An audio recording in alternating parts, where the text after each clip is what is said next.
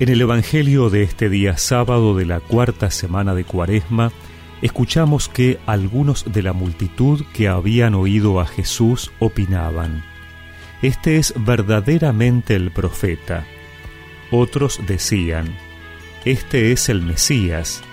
Pero otros preguntaban, ¿acaso el Mesías vendrá de Galilea? ¿No dice la Escritura que el Mesías vendrá del linaje de David y de Belén, el pueblo de donde era David, y por causa de él se produjo una división entre la gente. Algunos querían detenerlo, pero nadie puso las manos sobre él. Los guardias fueron a ver a los sumos sacerdotes y a los fariseos, y éstos les preguntaron, ¿por qué no lo trajeron? Ellos respondieron, Nadie habló jamás como este hombre. Los fariseos respondieron, ¿también ustedes se dejaron engañar? ¿Acaso alguno de los jefes o de los fariseos ha creído en él? En cambio, esa gente que no conoce la ley está maldita. Nicodemo, uno de ellos, que había ido antes a ver a Jesús, les dijo, ¿acaso nuestra ley permite juzgar a un hombre sin escucharlo antes para saber lo que hizo? Le respondieron, ¿Tú también eres Galileo? Examina las escrituras y verás que de Galilea no surge ningún profeta.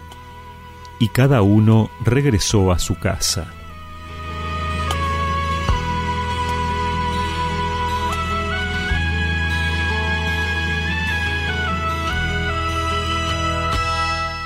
La figura de Jesús trae desconcierto y divisiones. Algunos decían que era verdaderamente el profeta y otros lo rechazaban porque venía de Galilea.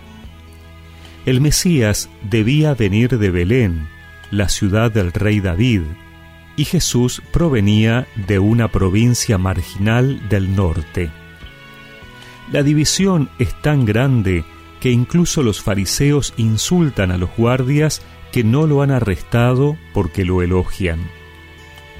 Este pasaje nos lleva a meditar sobre nuestras actitudes respecto a quienes vienen de otros lugares, territorios o ámbitos sociales. Porque también nosotros a veces podemos dar menos crédito a lo que alguien dice porque no viene o no pertenece a un determinado lugar.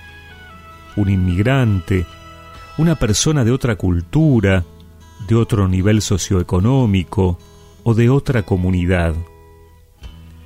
En cada hermano reconocemos la presencia de Cristo y cada uno puede ser instrumento de Dios para hacerse presente o hablarnos. Lo diverso no nos debe dar miedo, en cambio debe ser una oportunidad para reconocer la riqueza en la que Dios obra y cómo se hace presente desde cada realidad. Los fariseos se perdieron la posibilidad de encontrarse con la salvación por estar atados a prejuicios sobre lugares. Despreciaron la vida pensando que ellos eran el centro. Que en este tiempo de cuaresma nos sigamos dejando sorprender por la presencia de Dios en tantas realidades que nos interpelan y nos muestran la obra del Señor. Tu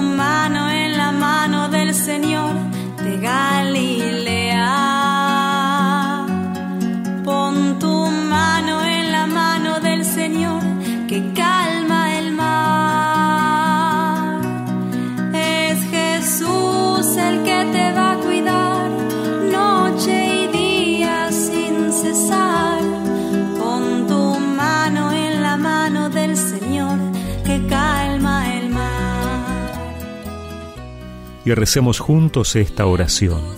Señor, dame la gracia de reconocer en cada hermano tu presencia y estar atento a tu voz. Amén.